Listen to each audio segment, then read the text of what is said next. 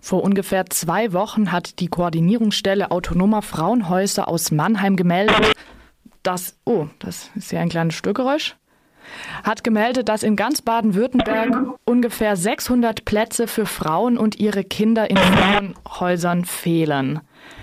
Ähm, ein bisschen technische Probleme. Ich mache einfach mal weiter und hoffe, ihr versteht mich gut. Ja, rund 600 Plätze fehlen für Frauen und Kinder in Frauenhäusern, wenn sie häusliche Gewalt erleben. Ich bin jetzt verbunden mit Frau Schalk. Sie ist Mitarbeitende im Frauenhaus in Freiburg. Und meine erste Frage ist hier erstmal erstmal guten Morgen, Frau Schalk. Guten Morgen. Schaut es denn in Freiburg genauso voll aus? Ja, wir sind seit vielen Monaten äh, fast ununterbrochen voll belegt. Äh, wir sind auch auf dringender Suche nach, einem, ähm, nach einer zusätzlichen Schutzwohnung. Da gibt es auch ein, also ein Übereinkommen mit äh, unseren Geldgebern. Äh, das ist auch schon im neuen Tagessatz mit einkalkuliert. Wir brauchen dringend äh, zusätzliche Plätze um Frauen mit ihren Kindern oder auch Frauen ohne Kinder äh, aufnehmen zu können. Das ist also genauso wie äh, bundesweit auch beschrieben, ja. Wie viele Frauen können denn bei Ihnen gerade mit ihren Kindern Schutz finden? Also im Augenblick sind wir äh, bei 20 Personen voll belegt. Wenn ähm, sich mehr Frauen melden, dann müssen wir weitervermitteln in Frauenhäusern im, ja, im Umkreis. Also Umkreis heißt Baden-Württemberg oder wir müssen mal eine ganz kurzfristige, tageweise ähm, Notlösung finden in einem Gasthaus oder einer Pension. Und wie viele Frauen sind es dann ungefähr, die nicht in Freiburg untergebracht werden können, also sondern vermittelt werden müssen? Ja, es waren letztes Jahr etwa 40 Frauen ähm, die weitervermittelt werden mussten. Einige davon konnten wir dann später zurückholen zu uns, aber das ist eigentlich jetzt seit langer Zeit unser Alltag, dass wir weitervermitteln müssen. Ja.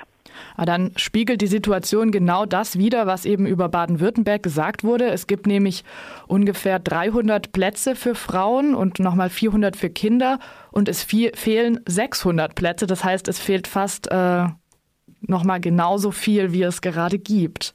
Also es, zumindest äh, die Tendenz ist auf jeden Fall richtig. Ich weiß jetzt nicht, ob das, äh, ob man ob die Zahl 300 kann ich jetzt äh, nicht genau beurteilen. Wichtig ist in dem Fall wirklich auch noch zu berücksichtigen, dass die Situation, die die bedrängende natürlich auch damit zusammenhängt, dass der Wohnungsmarkt ganz, ganz schwierig ist. Das heißt, wir haben lange Aufenthaltszeiten. Das ist auch sehr unangenehm für die Frauen oder beziehungsweise Frauen, die ohne Kinder kommen, müssen sich ein Zimmer teilen. Also man muss wirklich unbedingt einen Zusammenhang sehen, auch mit dem regionalen Wohnungsmarkt.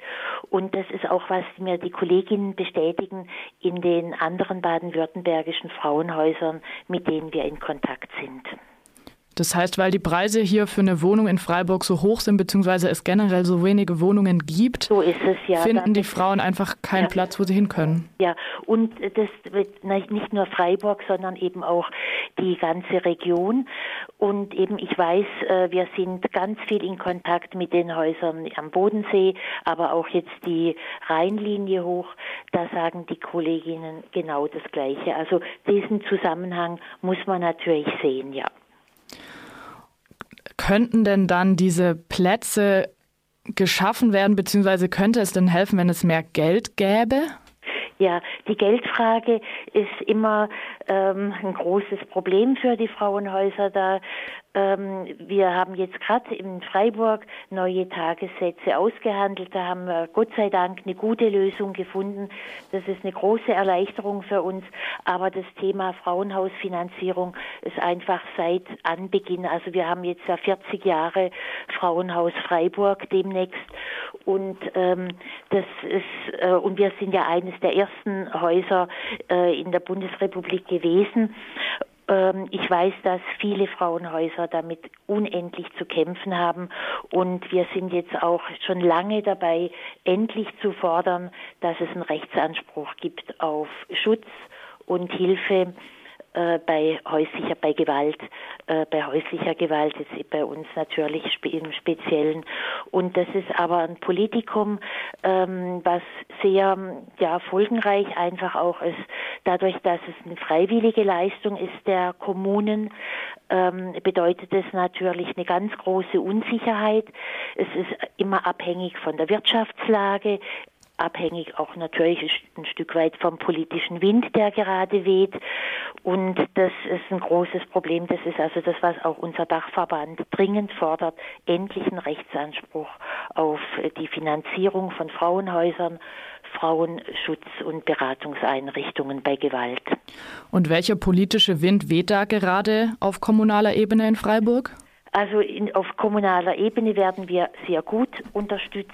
Wir ähm, haben da, das ist also unstrittig, ne, dass es das Frauenhaus braucht, auch wie ich es vorher schon gesagt habe, dass da ausgebaut werden muss, dass wir dringend mehr Plätze brauchen.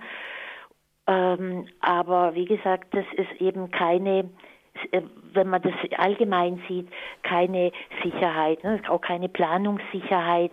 Das ist einfach, das ist das Dachproblem eigentlich ähm, hier bei den Frauenhäusern in der Bundesrepublik Baden-Württemberg, aber Bundesrepublik allgemein. Mhm. Vielen Dank. Heute ist der internationale Tag gegen Gewalt gegen Frauen und Mädchen. Wir haben jetzt gerade mit Frau Schalk gesprochen. Sie ist Mitarbeitende im Frauenhaus in Freiburg und wie alle Frauenhäuser in Baden-Württemberg bräuchte auch Freiburg mehr Plätze für Frauen und ihre Kinder, die zu Hause Gewalt erleben. Vielen Dank. Ich danke Ihnen. Auf Wiederhören.